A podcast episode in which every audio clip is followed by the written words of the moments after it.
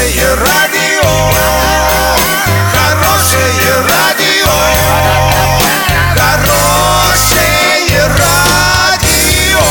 Радио Шансон.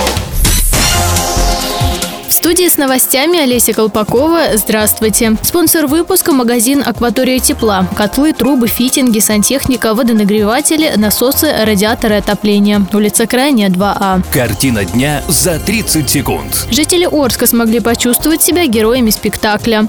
Москвичи сэкономили почти 30 мегаватт-часов электроэнергии во время часа Земли.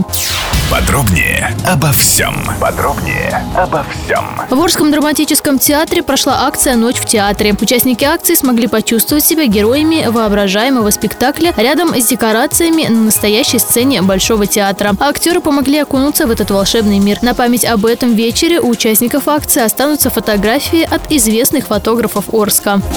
Москвичи сэкономили почти 30 мегаватт-часов электроэнергии во время часа Земли. Как сообщает агентство «Москва», 24 марта с 20.30 до 21.30 в рамках экологической акции подсветку отключили более около 2000 зданий, в том числе Кремль, Большой театр и Храм Христа Спасителя. Огни погасли также на зданиях Госдумы и Совета Федерации. Присоединились к акции стадион Лужники, Останкинская телебашня и ВДНХ. Отметим, что акция «Часть Земли» прошла в Москве в десятый раз.